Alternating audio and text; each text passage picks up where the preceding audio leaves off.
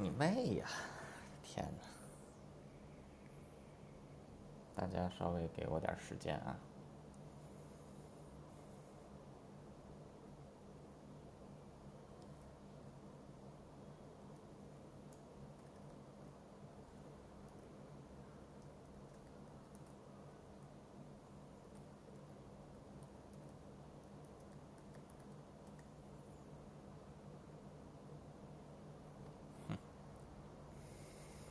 因为这期是说要开脸书的直播的，所以。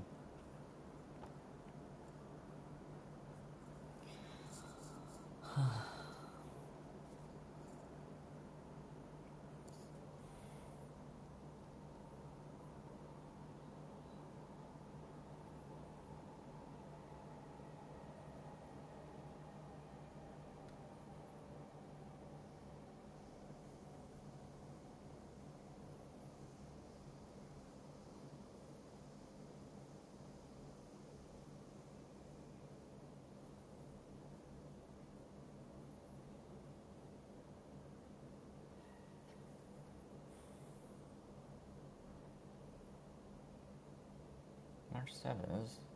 What the fuck?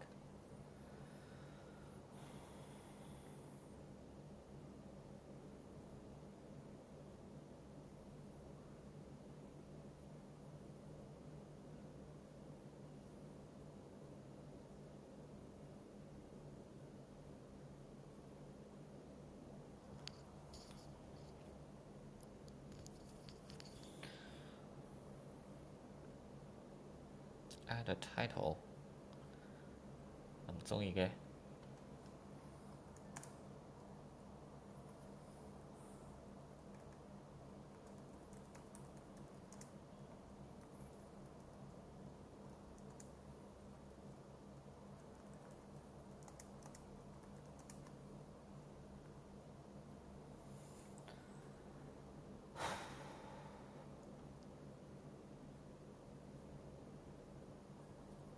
Live video is starting.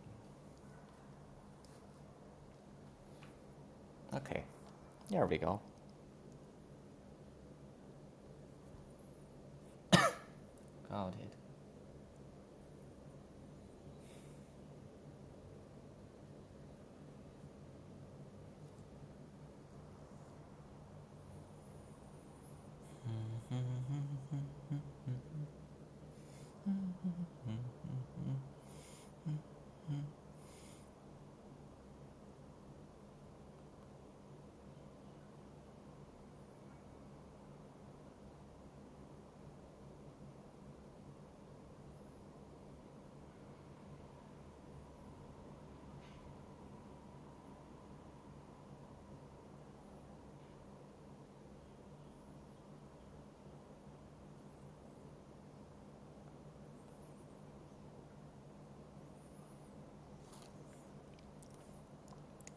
需要一个人上台，在我旁边，防止这个房间我万一掉线了，这个房间就没有了。”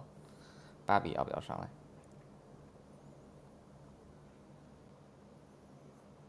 ？Hello，芭比。我重责大任。Hello，汉超。是的。OK，呃，好，君燕也上来了。OK，那我们就来正式讲，嗯，今天的这期节目。这个这期节目是 Facebook 上啊，在那个汉超课堂，脸书组群，我们也有一个直播，大家可以看到我本人的样子。虽然说光线不是太好，但至少至少能看到我的样子。OK，无所谓，好吧，那我们就准备正式开始。嗯，我干什么来着？哦，对，Voice Recorder，这期要做 Podcast，一个小时之内结束战斗。嗯。因为待会儿还有事情，得去买菜。嗯。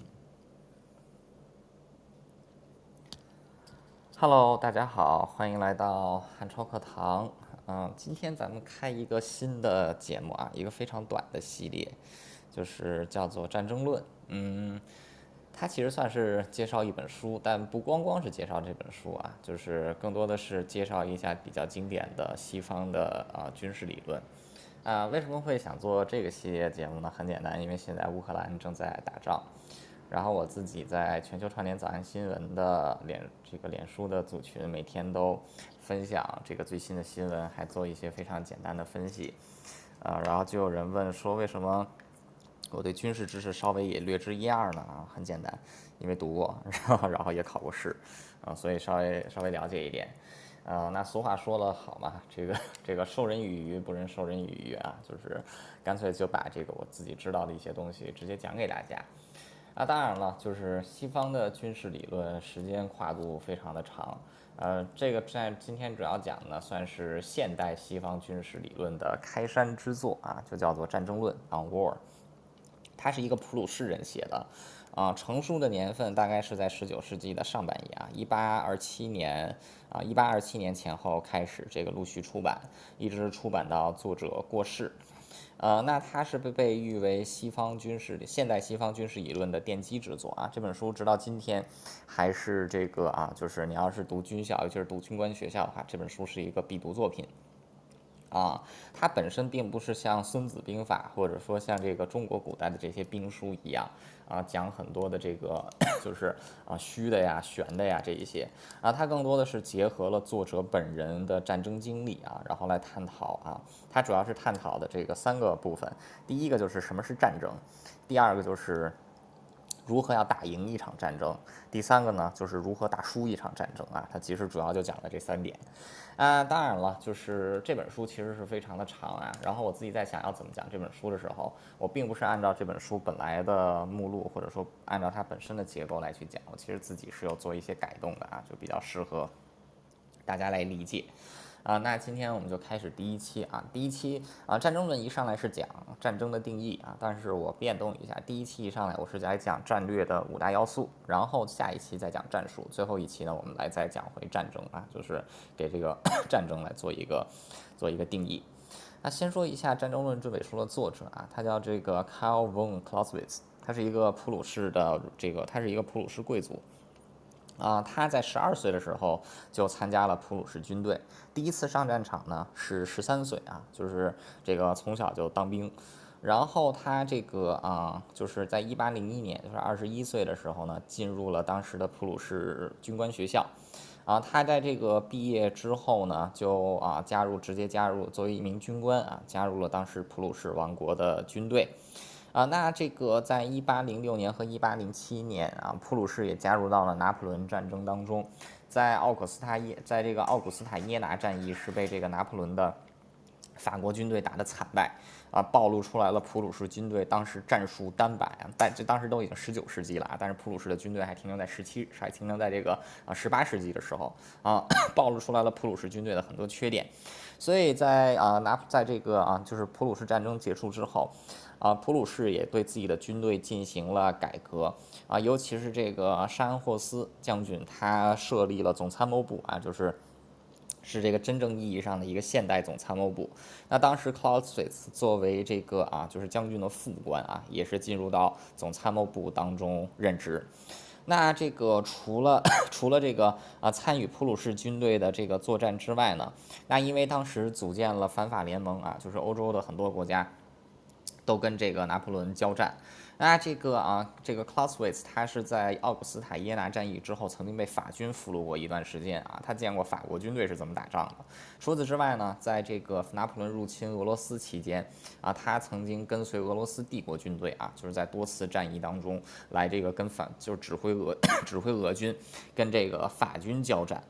那所以说，Clausewitz 他其实是经历了整个拿破仑战争当中最血腥的一段时光，给而且当时他年龄也非常小啊，当时二十几岁，给他留下了非常深刻的印象。那除此之那这个在战争结束之后呢，他就出任为这个柏林军官学校，也就是当时普鲁士啊最有名的军事学校的校长啊。当年他只有三十八岁。那之后他整整人生当中的这个最后十几年呢，其实都是在做这个校长。那他这个把自己在战场上的这些经验经过思考之后呢，也编进了他自己的教学里边。那在一八二七年的时候，也就是在他四这个四十七岁的时候。他就开始写这一，就把他自己的军事思想写成一部著作啊，就是今天我们要讲的这本书叫《On War》。啊，他这个写了，就是他留下了大量手稿，但是在他这个只有五十一岁，也就是一八三一年的时候啊，他就 英年早逝。那其实他的后来的这个作品都是由他的夫人啊帮忙整理出来的，一共是出版了十卷啊，这个统称为就是这个啊《战争论》。那这部《战争论》是结合于克劳斯维茨自己对于军事的直接理解，还有就是做这个军官军官学校校长时候揭露到的大量的史料，然后结合自己这些年的这个积淀啊，写成的这么一部著作。啊，那在那这本书可以说是奠定了现代西方军事理论的基础。啊，这个现在所有的西方军事理论著作啊，就是啊，一般来说都是没能跳脱出 Clausewitz 当年给就是在两百年前给画出来的这个框架。啊，那今天呢，我们就是一开始讲这部书，我们就要结合到它的战略部分啊，就是其实是这部书的这个中间的部分，就是战略的五大要素。那其实我们在讨论战争的时候，大家经常听到一些名词啊，比如说啊战略，还有战战争战略，还有战术啊，就是 这几个都是什么意思呢？啊，战术通常指的是在局部战场啊，就比如说一场战役当中部队的策略。那什么叫战争呢？啊，战争其实就是通，其实就是以暴力的手段把自己的意政治意志强加到对手身上的一种暴力行为啊，就是简单来说就是强迫对方接受自己行为的一种暴力一种暴力手段啊，这个叫做战争。那什么是战略呢？战略其实就是被卡在中间啊，就在战争和战和这个战术之间啊。战略呢，其实战争的目的。而运用着一种，而运用战斗的一种这个手段啊，换句话说，就是啊，战略的目标，战略的目标是达成战争的目标，而达成战争目标的方法呢，就是对于这个啊，就是这个连这个连贯的对于各种战术的运用啊，这个呢叫做战略，啊，所以这个就是战争战略和战术啊，就是这三个词啊，这个。这个区别用英语来话来说，就是这个战争是 war，战略呢就是 strategy，然后战术呢就是 tactic。呃，那这个战略是为了达到战争目的而对战斗的应用啊，所以说呢，战略呢通常来说具有极强的目的性。那通常来说，在任何一场战争当中啊，就是为了能够达到自己的手段，最主要的方法就是要削弱敌人的力量，让敌人比自己要弱。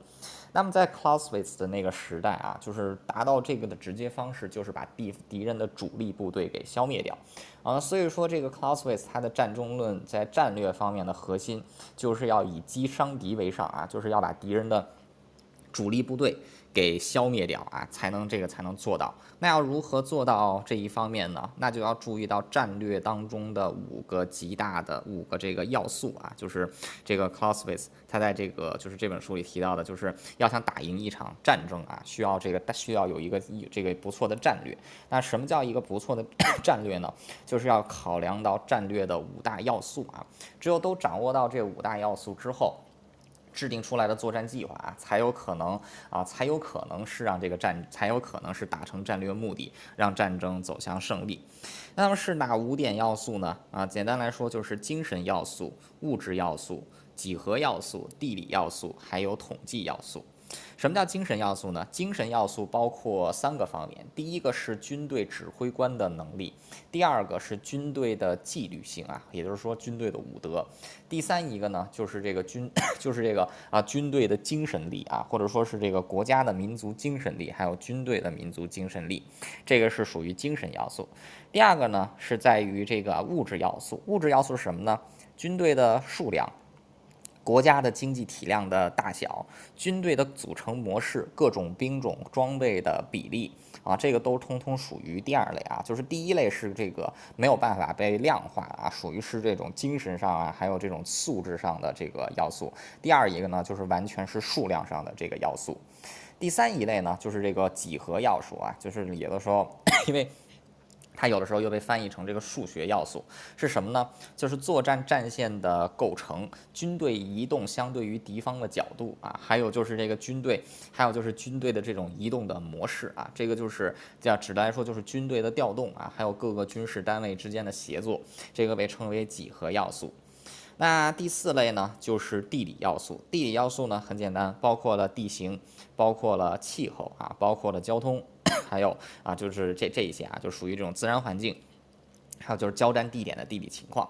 啊。最后一点就是统计，统计呢很简单，就是战争当中的一切补给手段，包括兵员的补给、物资的补给啊，这些都是属于这个统计要素啊。所以说这个啊，战略的五 战略的五大要素啊，这个再重复一遍啊，精神要素啊，物质要素、几何要素、地理要素，还有呢就是统计要素。那当中，Clausewitz 他也说过，就是这五大要素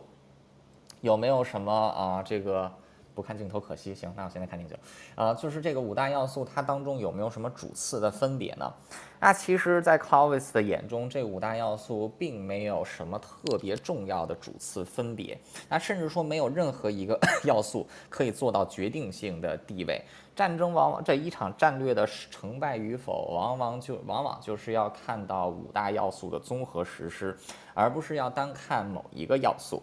那就比如说啊，就拿这个啊我们所说的物质要素来说，通常情况之下，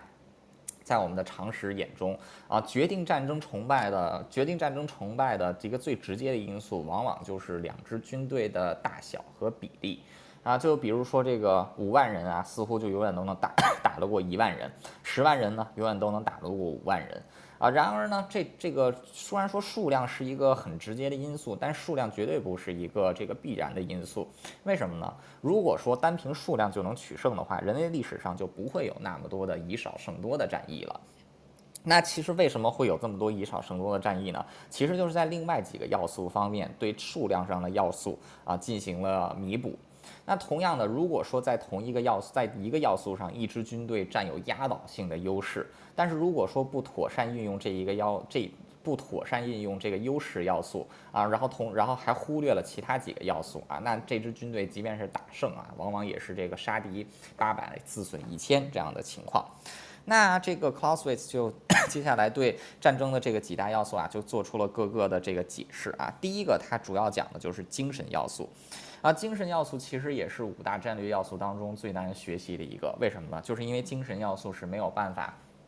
用数学去衡量的。啊，它更多的是一个存在于精神当中，存在于这个士气之上，往往是不能被量化的啊，就不能说是什么五万人打八万人啊，不能说是这个士气高打士气低，往往都是一种相对的状态。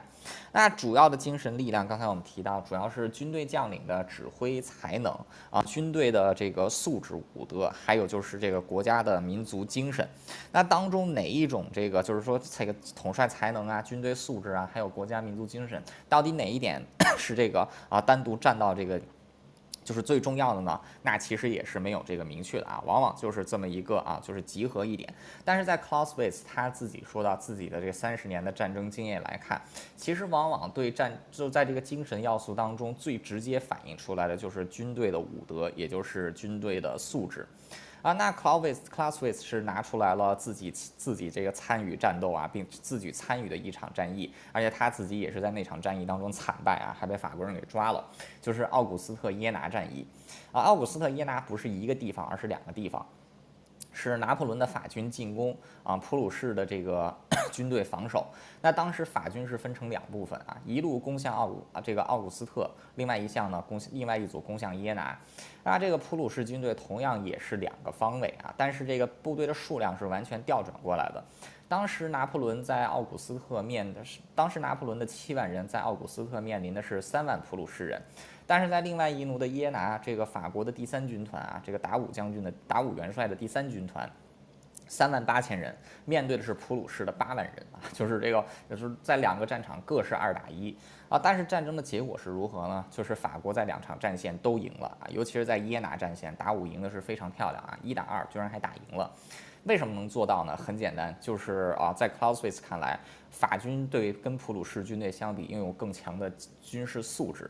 啊，奥古斯特耶拿战役，普鲁士军队的伤亡就是耶拿战役，普鲁士军队的伤亡大概在两万人，占到了兵力这个总兵力的百分之二十五。法军的伤亡达到了两万人。啊，这个伤就相当于是有百分之五十的战损，但最后赢得胜利的是法军，为什么呢？其实非常简单。就是因为法军在承受了极大的伤亡之后，仍然维持能仍然能够维持住自己的 自己的这个战线，还有就是高强度的战斗力。那与之相反的，普鲁士军队的前方部队在付出了巨大的伤亡之后，士气直接崩溃啊，就要退向后方。尤其是最后，普鲁士军队的总指挥官被法国的炮火给击伤，因为指挥官的这个重伤啊，导致普鲁士军队士气 完全涣散。虽然说在这个数量上是明显压倒法军啊，但最后却是一败涂地。那其实就是展现出了法军还有普鲁士军队截然不同的素质。法军一方面能够承受住伤亡，而且面对这个两倍于己的强敌并没有退缩啊。普鲁士军队 完全相反啊，承受不住过分的伤亡。然后指挥官是这个受伤啊，就是受伤之后，部队的士气就直接崩坏啊，直接导致了耶拿战役的战败。那这个其实就是克劳斯维茨他提到的军队的武德、军队的素质，就是在于军队的啊，就是专业性，还有军队能不能承受住伤亡，以及军队的坚忍能力。那克劳斯维茨子也提到，其实，在拿破仑战争当中，法军之所以能够连战连捷，跟法军的素质也是这个啊十分相关的啊。法军往往能够承受住高比例的伤亡，而依然坚持战斗，这个是普鲁士军队和俄罗斯军队，甚至是奥地利军队在当时都没有办法做到的。啊，奥古斯特耶拿只是一个例子，另外一个例例子是这个啊，拿破仑跟这个啊。德呃，俄罗斯帝国打的爱劳会战，爱劳会战当中，法军战损的比例达到了百分之三十三啊，而且这个双方当时是这个大，就双方的这个投入的兵力都超过了七万人，啊，法军当时是进攻的一方啊，进攻的一方战损率超过三分之一，但是仍然能够维持进攻的态势，直到最后把俄罗斯军队给赶出阵地，那可以说法军在这一战也是展现出了极为强大的这种啊精神力。就是所谓的这个啊，军队的武德。那军队的武德，就是往往就军队的武德，有些时候呢是可以被弥补的。比如说，在军队集中起来的时候，军队如果说自己的素质比较低，往往是可以通过将领的个人的能力来进行弥补。啊，就比如说在这个啊。啊，墨西哥跟法国的这场战争期间啊，就是这个法国干涉墨西哥战役期间，在这个帕维布罗战役的时候，塔维布罗战役当时墨西哥没有什么正规军啊，基本上都是民兵，但是法军呢是完全的正规军啊，双方的这个武德可以说是差得很远啊，但是在墨西哥指挥官的这个啊优杰出的指挥之下，这支民兵部队居然是战胜了不可一世的法国军队。那这个其实就是将领的统帅力啊，然后弥补军队武德的这么一个啊很很很经典的例子啊。但是对于这个军军队武德在什么时候会变得很重要呢？就是在军队分散、战线极长的时候啊，这种武德就变得十分重要了。那通常来说，这个在这个军队过于这个军队战线完全展开啊，这个进攻处于进攻和这个全线防守的状态的时候。啊，这个 往往就是将将领没有办法实时掌握战场动态，很多时候呢是要交给各个军事单位各自闻战。在这种情况之下呢，这个军队的素质就展现出来啊。就比如说在这个啊第二次世界大战期间，巴顿的第三集团军总兵力有三十万人，战线往往能覆盖几百公里。那这个，而且巴顿在整个这个欧洲战场啊，就是有这个八个月的时间，它是属于所向披靡的啊。他这支三十万人的第三集团军，这个歼灭的德军兵力啊，超过两百万人。那这个，而且这支部队是机械化部队啊，长时间处于高速运动的状态。那之所以，那巴顿在并不是在所有时刻都对全军有掌握。那为什么这支人数庞大的第三集团军还能够维持高效的进攻态势呢？这个就在于当时美国第三集团军自己的战斗素质啊，就是各个就是这个就是底下的这些士兵训练十分丰富啊，然后这个啊基层的军官呢素质也很高啊，所以说整个军队仍然能够像一个整体来前进。那与之相对的一个反例啊，就是拿破仑。拿破仑的这个六十万大军在入侵俄罗斯撤退的时候，军队全龙无首，只想着这个只想着这个撤退啊，结果撤退就变成了溃退啊，最后也付出了很大的伤亡啊。所以说这个啊，军队的素质在战争当中啊，往往在很多时候啊是起到了这种决，往往是起到了这种决定的因素啊，就是军队的武德在战争当中呢是一种非常重要的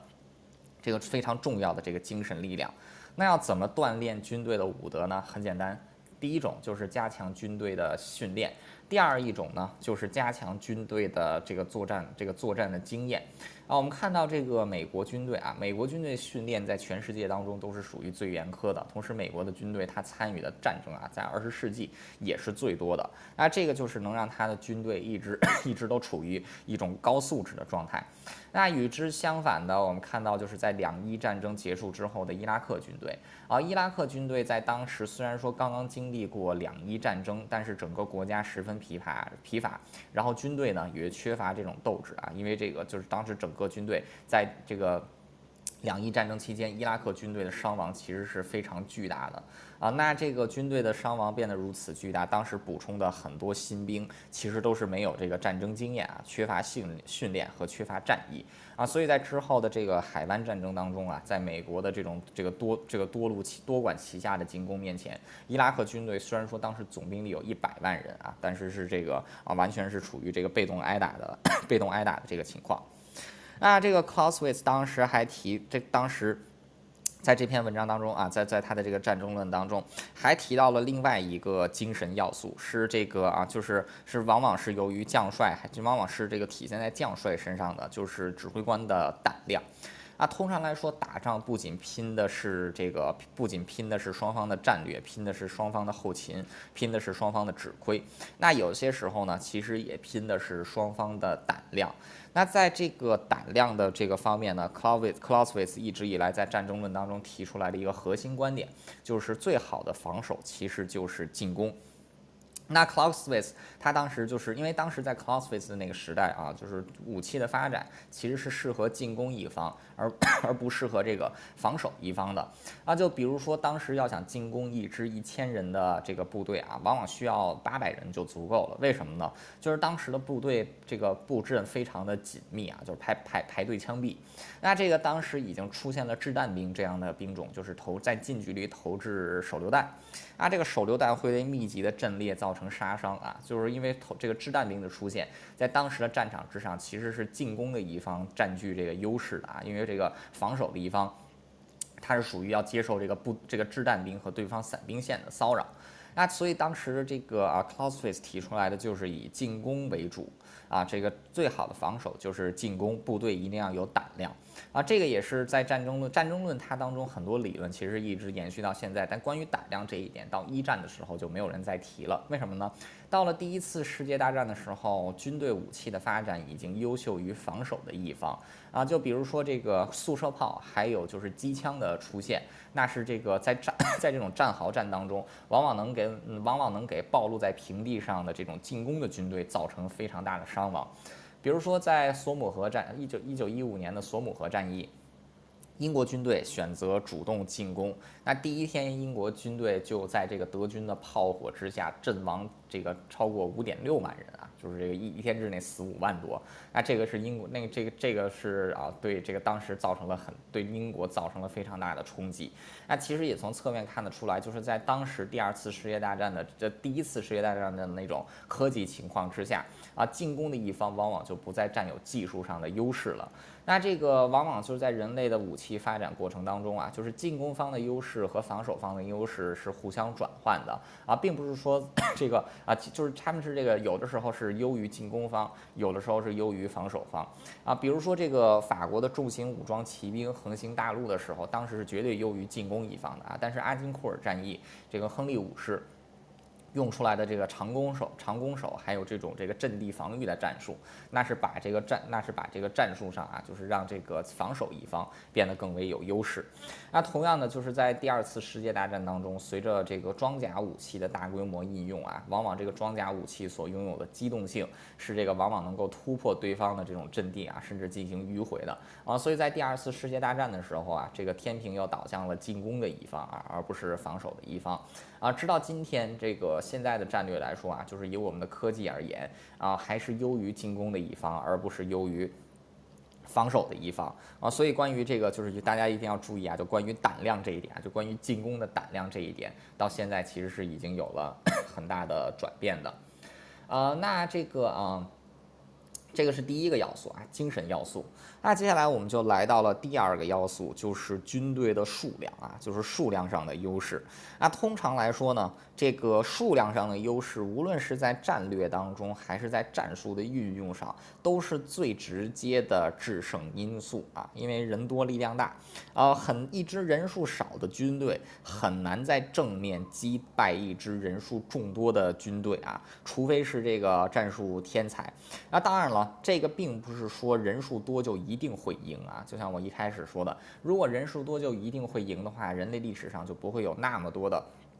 以少胜多的战役了啊，而且有的时候 这个人数上的人数上的这个比比例能够达到这个二比一甚至一比三的差距啊，但是人少的一方仍然能获胜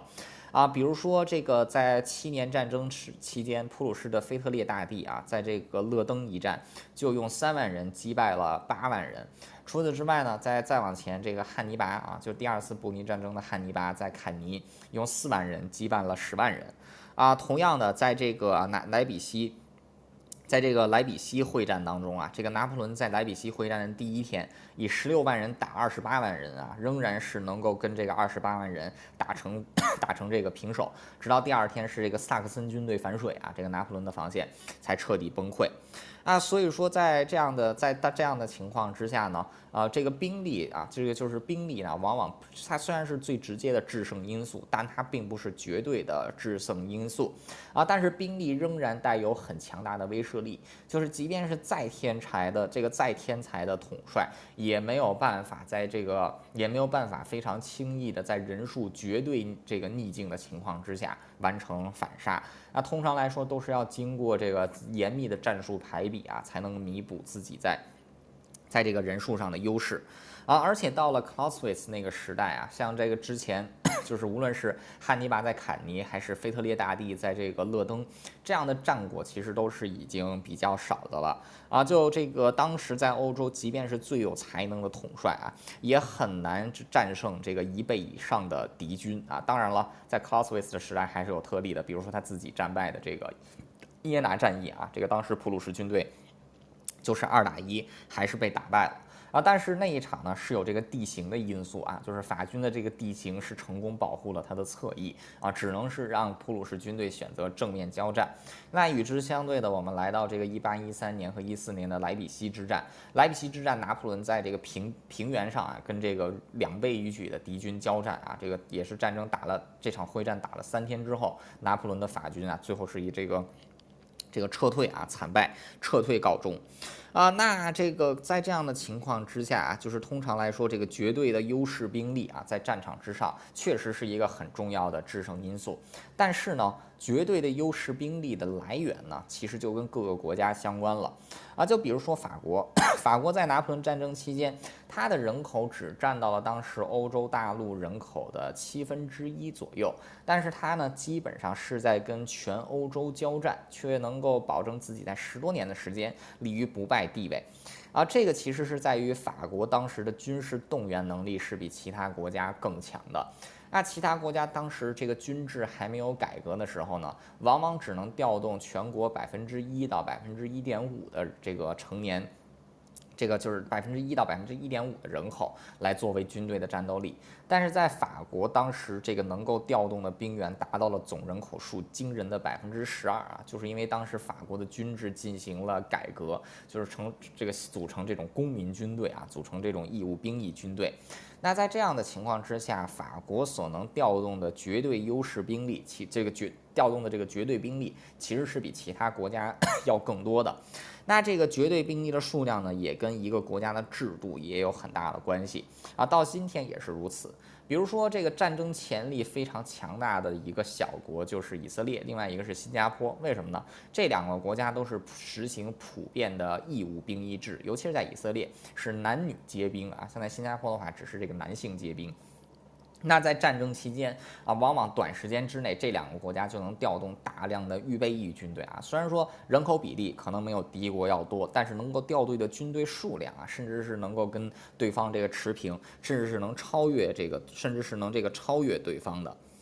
那当然了，这个军队就是这个要想这个打仗啊，打仗的时候呢，这个光有军队的数量啊，有这个军队的精神，这些还是不够的。还有更重要的一点呢，就是军队的指挥，军队的这个就是军队的排布。那这个就涉及到了战略的第三个要素，也就是几何要素啊，就是这个军队的这个排布。那通常来说，军队的排布要集中到两点，第一个叫做空间上的兵力配置，第二一个呢。叫做时间上的兵力配置有什么区别呢？这个空间上的兵力配置，我们可以简单的想象，就是你要把这一百万人呈现一种怎样的角度啊，来这个，就比如说你手下有一百万人，你要把这一百万人怎么配置？就比如说，如果说现在我们是要在长江啊，从北向南发起一场这个渡江战役啊，在整个长江下游，从武汉到上海。我们要发起一场这个对长对这个长江下游的渡江战役，这一百万人你要如何在长江沿线来进行排布啊？这个呢就是属于这个啊战这个在战略上的空间排布。那什么叫战略上的时间排布呢？就是这个，假如说我们已经在这个空间上都已经排布好了，一百万人，四十万人在上海，三十万人在南京，还有四十万人在武汉。啊，那我们发动这个，就我们这个进攻的次序是怎样的？比如说，第一波进攻我们要投入多少的兵力？第二波进攻我们要投入第多少的兵力？有多少军队是被定为后备部队？这个就是在军队军队在时间上的排布，就是在一次进攻当中投入兵力的多少啊？这个是这个时间上的排布。那在这个空间上的排布呢？就是在各个地理位置对军队的这个布置进行变化。那通常来说，整个战略的意图，就是整个战略意意图是决定到你对这个士兵和战线的排布。那当然了，这个排布起来，往往有些时候就会出现问题啊。就比如说现在这个俄罗斯 正在打乌克兰，俄罗斯军队在兵力的战线排布上就暴露出来了非常严重的问题。俄罗斯军队选择的是从四个方向来进攻啊，北部、东北部、东南部还有南部啊，同时从四个方向来攻击乌克兰。这个其实对俄罗斯自己来说，并不是一个最直接有效的兵力配置。为什么呢？就是因为俄罗斯自己的战略资源其实是有限的，它的补给能力有限。如果说它是集中兵力从一个方向来打，你放心，乌克兰肯定是这个要面临很大的问题。那现在战争已经进行到了第十一天。乌克兰在各个战线上还是能跟俄罗斯军队打成这种打成这个一比打成一比一的这种态势，这个就是因为俄罗斯自己在多线排布，其实是分散了自己的补给能力，再加上他自己的补给能力本来就差，所以我们看到的就在各个各个战线的俄罗斯军队都是这个出现了补给严重的情补给这个短缺啊，这个十分紧俏的情况。唯一的例外就是在准备比较充分的南线克里米亚半岛这一线。这一线的俄罗斯军队进展也是最顺利的啊，就是因为它的补给比较充分啊，所以这个就是在战线上空间 空间的这个排布啊出了一个问题。那同样的举一个这个正确的这个例子啊，就是这个俄罗就是这个当时啊这个希特勒啊就是在一九四一年的时候发动巴巴罗萨攻势啊攻打苏联。巴巴罗萨攻势一开始，俄这个德国军队的战线的这个这个战线的这个布置可以说是这个完全没有任何死角的。那当时德国将近四百万人的正规军是从北到南啊，就是把整个战场给卡死，采用齐头并进这样的打法。那同时呢，这个在进军的同时途中啊，为了能够保证战线的这种啊齐平，不暴露出战线上的缺点啊，德国军队在后方布置了大量的预备部队，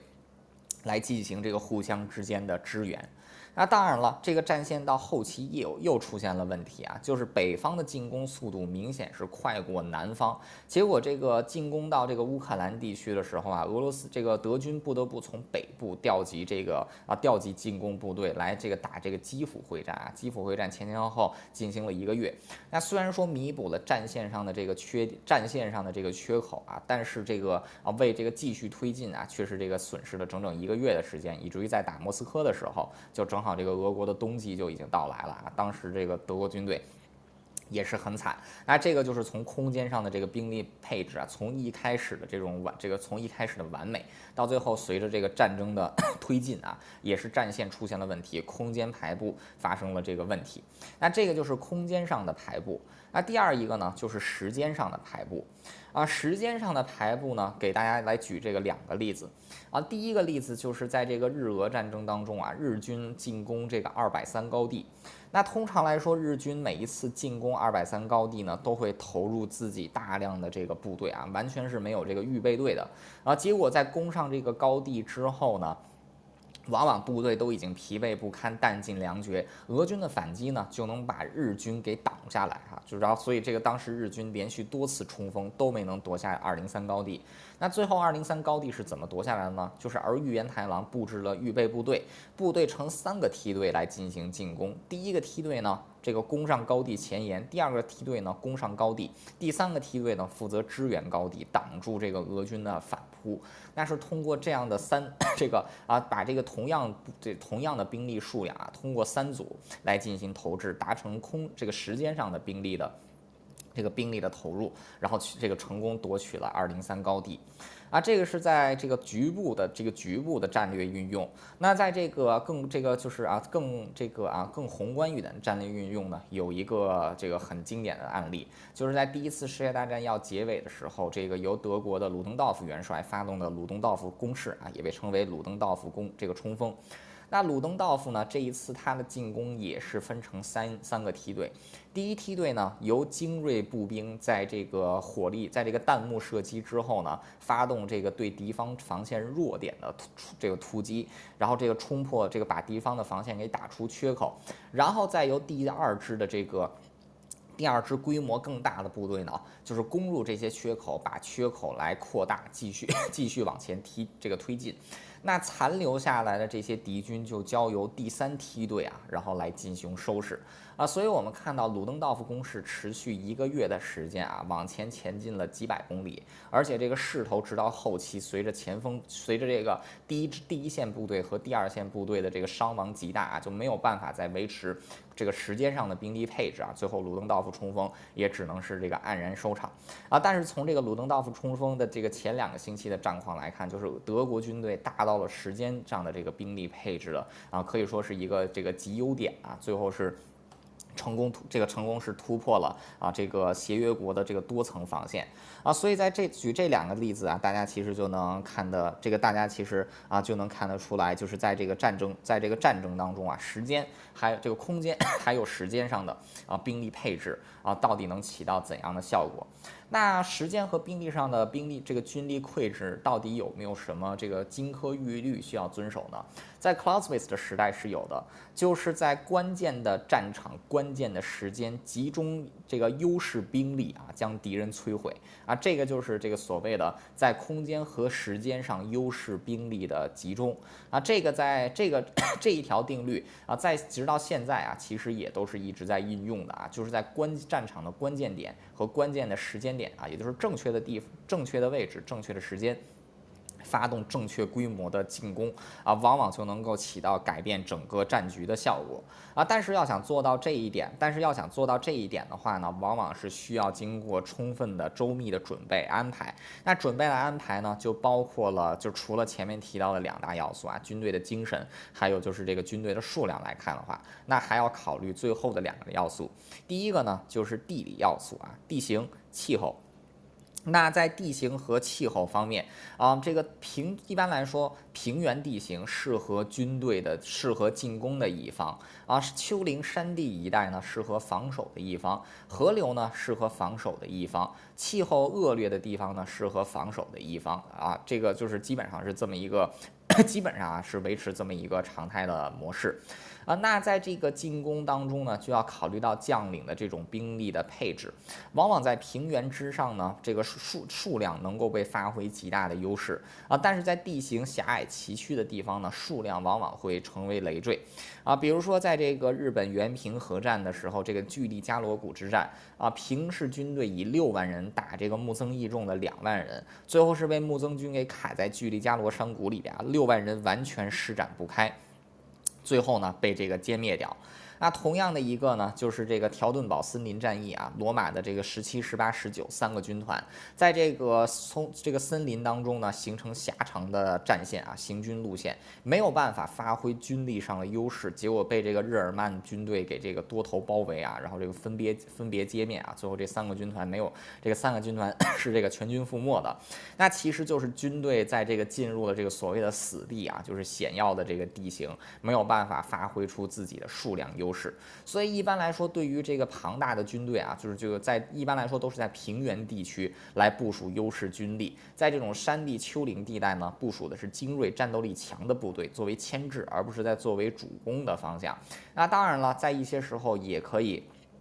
这个反其道而行之啊，就是把这个骑兵啊，就是这个像《孙子兵法》里所说的正骑，把这个决定战役胜负的这支部队呢，部署在地形反而是相对这个啊相对崎岖的地方，不适合发挥兵力的地方。那其实也是有很多，那其实也是有这个啊很多这样的案例的啊，比如说在这个乌尔姆会战之后，拿破仑的军队向这个维也纳挺进，那当时俄罗斯军队的殿后部队就是在一个地形崎岖的地方对。法军发动正面进攻，法军是完全没有意料到俄军会选择在这样一个不适合进攻的地形发动进攻，反而是让俄罗斯军队把自己阻挡了几个小时之久，为这个俄罗斯这个联军撤退啊，跟这个跟这个奥地利军队的会合提供了宝贵的时间。那这个就是把地形反其道而用之的。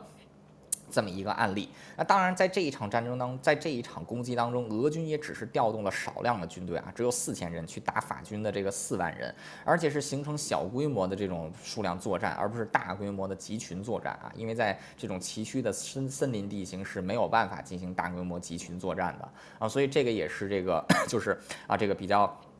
这个比较经典的一个啊，就是反地形这个，但是也其实也是运用地形的一次进攻啊。同样的，就是在这个啊，就是二战的这个缅甸战场啊，就是在丛林战当中，那当时这个啊，就是这个美国游骑兵啊，美国游骑兵的这个先锋啊，就是这个麦芝纳特遣队，麦芝纳特遣队就是在这个丛林战当中啊，以这个三分之一不足日军的兵力把日军给包围，也是利用丛林。这个兵力没有办法展开适合小兵力、这个小小部队作战的特点，那是把这个日本军队给这个包围起来。那所以说，在这个考，往往就是在这个进攻，还有就是在布置兵力的时候呢，要考虑到地形因素。越是崎岖狭隘的地形，越不适合兵力的集中；越是这个广阔的平原啊，就是这个 一马平川的地方，越适合兵力的集中。那当然了，这个进入到二十一世纪啊，二十世纪、二十一世纪啊，人类其实是可以改变地形所带来的这个啊，就是带来的这个天险或者因素的啊。比如说，在中国这个第二次中日战争期间啊，当时日军在攻陷华北之后，这个。向黄河流域，从黄河流域向南进攻啊，攻打徐州。那当时国民政府为了能够迟滞日军的进攻，在黄河的花园口将花园口大坝炸毁，让强行让黄河改道，形成了一片几十万平方公里的黄河泛滥区。那成功的是把日本军队挡住了一个月之久啊，为接下来的这个徐州会战争取到了这个啊，争取到了宝贵的时间。那同样的另外一个啊案例也是在这个啊，就是。抗日战争当中，就是在这个啊这个衡衡阳之战啊衡阳之战，当时这个啊相这个当时衡阳这个西侧是丘陵地带，那这个日军进攻的方向呢，其实是这个易攻难守的啊，就是适合进攻而不适合防守。但是当时方先杰的第十军却在丘陵地带先下了手脚，就是把每一个丘陵都从中间给铲成两半啊，生生的把每一个丘陵变成了悬崖。结果日军进攻的时候付出了很大的伤亡，这个也是通过强行的这个人力啊，来这个强行以人力改变这个地 地貌，然后来这个这个来来对自己有优势一个很经典的例子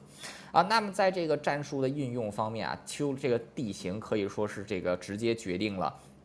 部队要如何配置？那通常来说，要遵循的这个按要遵循的一个原则，就是把兵力集中在平坦的地势啊，而不是集中在这种崎岖的地形，因为崎岖的地形是不适合兵力展开的啊。当然了，这个并不是说崎岖地形就没有办法出现这个骑兵啊，出现这个就是这个啊，就是这个啊，让对方出其不意的这么一手啊。往往就是在这个出其不意的一一手呢，通常都是在崎崎岖地形来发动，有些时候呢。也可以通过人力啊强行改变这个地理环境来进攻，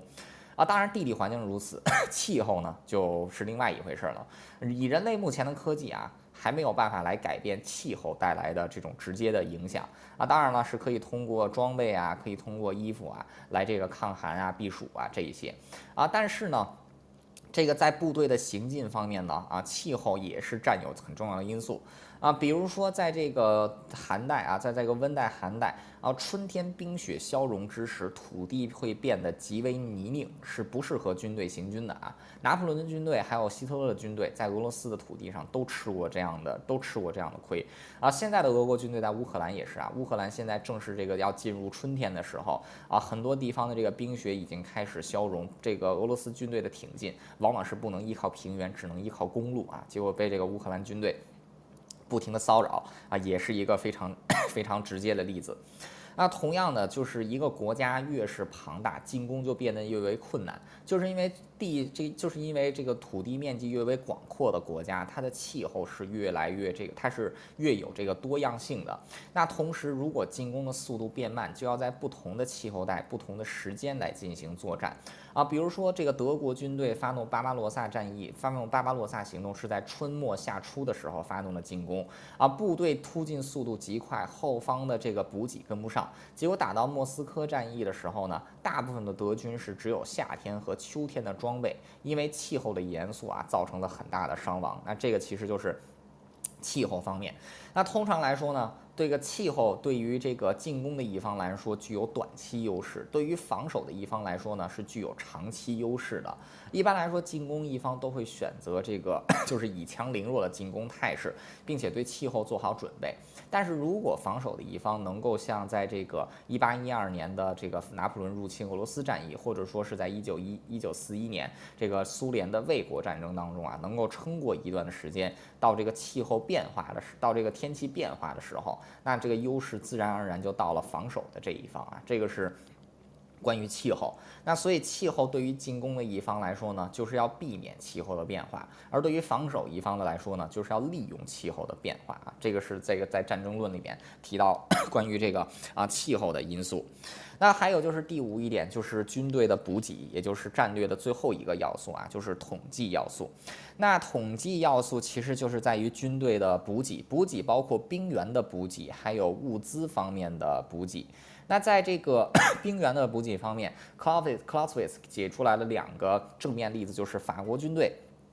在拿破仑战争期间，能够调动这个百分之十二的人口作为这个战争力量，所以法国军队的补员速度往往是非常快的。那与之相对的呢，就是奥地利军队。奥地利军队当时还实行贵族兵制啊，就是这个兵军队啊，一旦军队这个主力部队被击溃，很难在这个短时间之内再组建起一支新的部队。当时的德国军队也是如此，所以德国军队在一八零八年的改革的时候，也采取了这种像法国一样的普遍义务兵役制。结果在一八一三年的时候，成效就出来了，就是在拿破在这个。这个拿破仑因为俄国战败啊，就是各个国家又开始反对拿破仑的时候，当时的这个早期这 当时这个第六次反法反法联盟啊，早期的诸多战役其实都是在现在德意志的这个领地之内进行的。那当时德国因为实行了广泛的义务兵役制，可以动员大量的这个民兵参战啊。那是在这个，即便拿破仑是在旅层和包层啊，就多次重创普鲁士军队啊，但是呢，仍然是这个被。普鲁士军队强大的这种人员的补给能力，最终是给拖垮。尤其是到了这个莱比锡和会战的时候啊，这个德意志军队的这个数量在联军当中是占到了绝对的主力。那另外一个呢，就是物资补给的因素啊。就我们还是拿这个 Clausewitz 时代的拿破仑战争来说，那当时法国军队也对这个战略物资的补给进行了改革。那往往这个普鲁，那往往法国军队只需要其他国家军队十分之一的补给力量，就可以补给一整支军队。换句话说呢，奥地利的一支军事，奥地利的一支补给单位可以补给一万人啊，相当于是一个师。但是法国的这个一万人的补给部队呢，却可以补给十万人啊，相当于是三个军。那在这样的情况之下呢，法国的法国军队的这种作战能力是明显就高于了这个奥地利还有普鲁士军队。那同样的，就是再到第二次世界大战时期，这个巴顿将军的第三集团军啊，第三集团军的这个总兵力有三十万人啊，但当时这个有将将将近五万人，也就是六分之一的这个。部队是专职于后勤补给，确立后方交交通线来进行补给啊。因为装甲部队的这个快速挺进啊，除了需要食物弹药，更重要的就是一个油料啊。所以说这个整个 就是啊，所以在当时的这个第三集团军当中，每一辆装甲车是直接配备五辆卡车来运送这个物资。那所以这样也保证了巴顿将军的第三集团军狂飙突进的这种进攻速度。那同样在这个海湾战争啊，就是美国。打的第一场这个这个现代战争啊，在一九九零年、一九九一年的时候，那也是这个美国军队的这个补给兵的比例也是相当高的啊，而且美军这个自始至终都能维持极高的这种啊战这个战斗的烈度啊，这个也是跟美军的这个补给十分相关的。那这个与之 相反、与之相反的例子啊，就是在于就是在这个。比如说现在的俄罗斯军队，俄罗斯在打乌克兰，啊，俄军的补给就出现了严重的问题啊，很多的这个装甲车往往都是这个没油，开到前面就没油了啊，装甲车要是没油的话，就相当于是就报废了啊。还有一个呢，就是军队的这个口粮啊都不足啊，比如说我们看到这个配，就是很多这个俘虏的这个俄国俄国兵啊，身上带的这个口粮都已经是过期七年之久了啊，都没有办法再吃了。那这个呢，就是这个就是坦克是烧油，军队打仗是要靠胃啊。如果说补给没有做好的话呢，那这个的军队的战斗力自然也就大打折扣。呃，那这个刚才提到的五大战略要素啊，就是这个。这个啊，就是军队的精这个精神啊，就是这个军队的武德、将帅的素质、国民这个国家的这种战争欲啊。第二一个呢，就是军队的就是数学啊，军队的数量啊，兵种的配置，然后这个军事 这个军队的构成构成这个组织架构啊。第三一个呢，就是这个啊这个几何啊，就是数学方面，就是兵力在时间上和空间上的配置啊。第四一个呢，就是。这个地理因素啊，最后一个就是啊统计因素啊。当中我们最后再讲回来一个，就是在这个这个克劳斯维茨 克劳斯维茨时代，还有克劳斯维茨时代之后啊，在五大要素当中被着重提起的一个要素，就是部队的战，就是也是这个，也是属于这个啊，就是质量啊，就是部队数量方面，就是部队的兵力配置，还有就是部队的这种 构建和组成。啊，那么在这个拿破仑战争初期，就是第三次反法联盟啊，就是这个拿破仑最，就是可以说是拿破仑的辉煌的开始。那这个第三次反法联盟第一场仗就是沃尔姆战役。沃尔姆战役，法军是以三万人全歼了奥地利的这个十万人的军队。那是怎么做到的呢？啊，这个关键的一个，就除了刚提到的这个法国军队的这种优势啊，还有法国补给的能力啊，还有一个不容忽视的因素，就是当时法军的配置。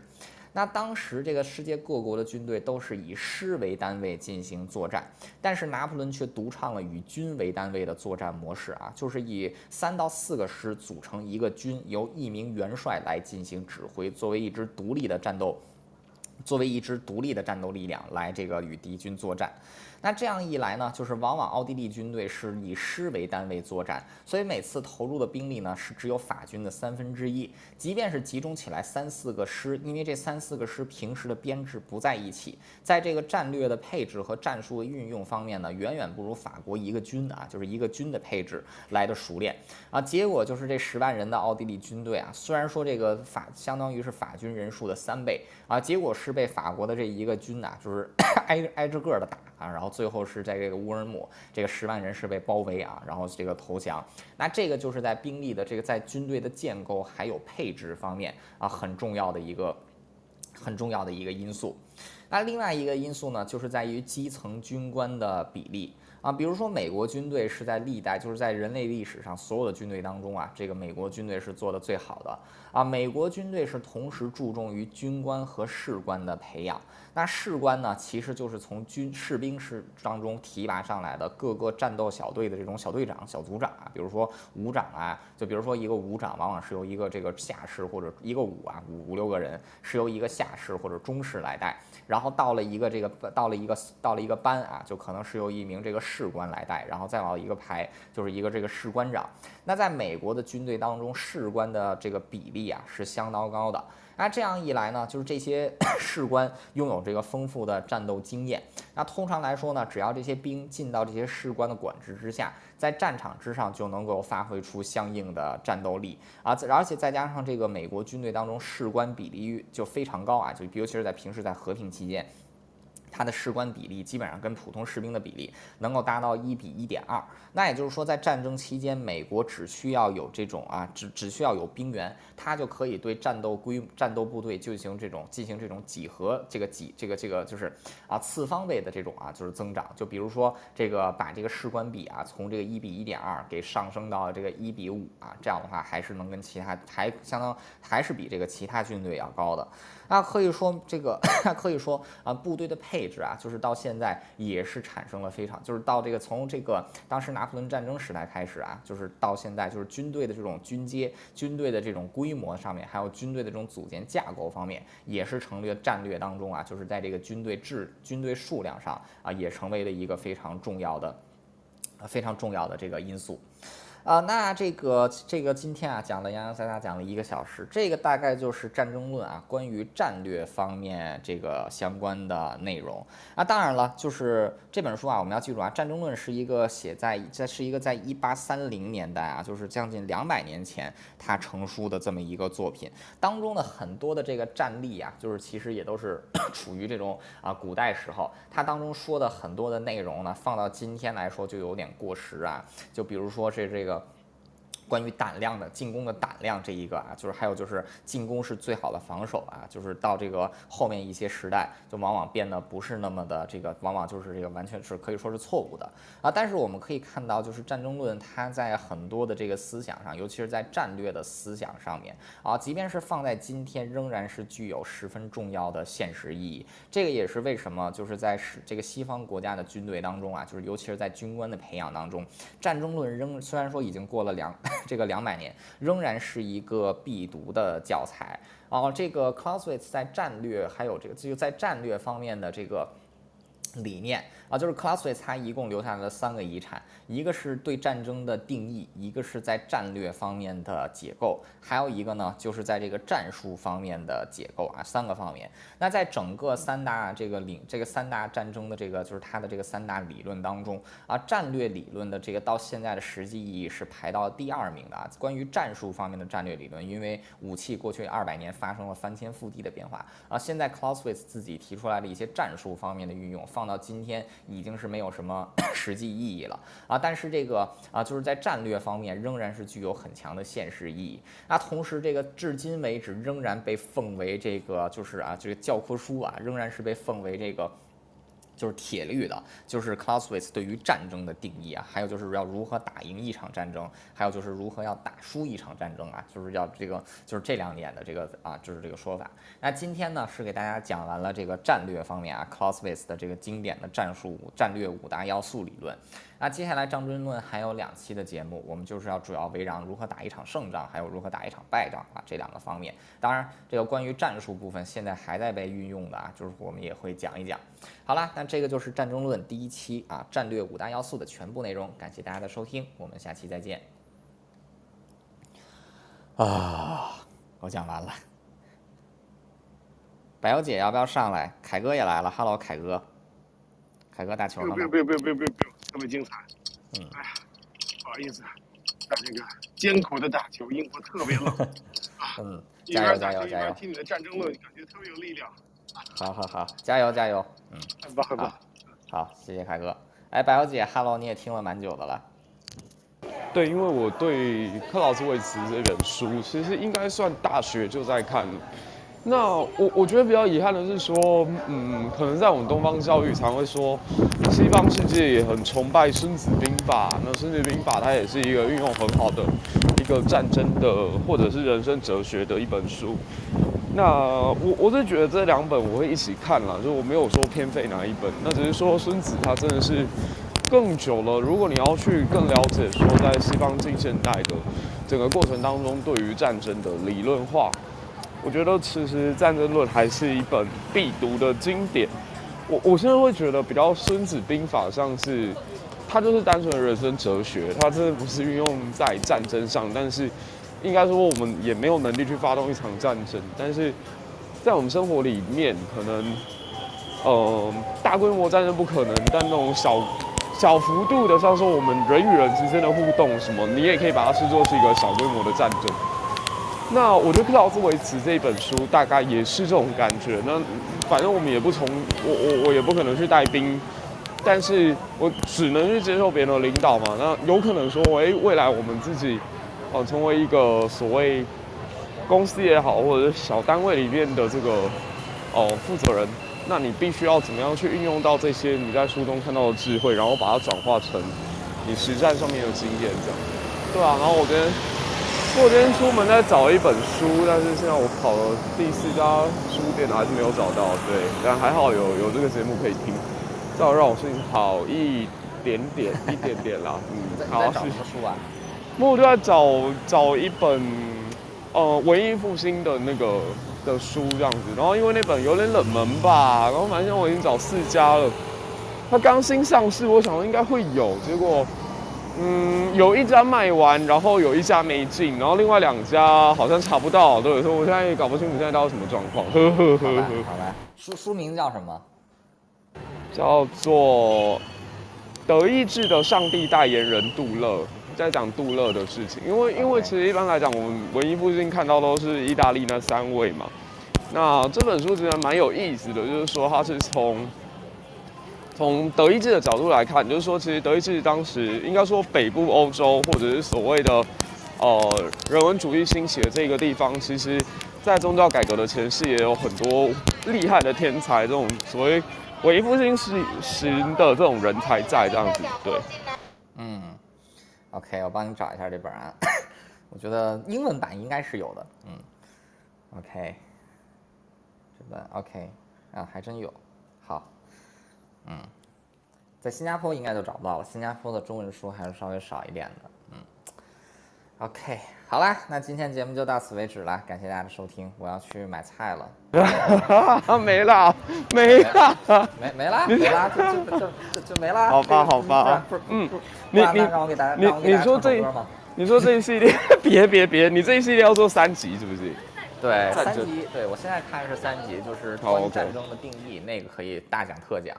然后还有一个就是要如何打打败一场战啊，这也是 Clausewitz 脑洞非常大的一点，就是这个如如何来输掉一场战争，他也是教了。嗯，蛮有意思我觉得的。这个还是很特别的，嗯，对，像《战争战争论》这部作品啊，就是不，呃，大家要有兴趣可以去读啊，就是他这个 写的其实是呃 OK OK，但是如果说要读，就是这本书还是挺挺厚的啊，就是我读的那个我读的英文版的，它这个有呃。七百页还是八百页来的啊，就是比较比比比比比比较过分啊。那这个啊，就是它的这个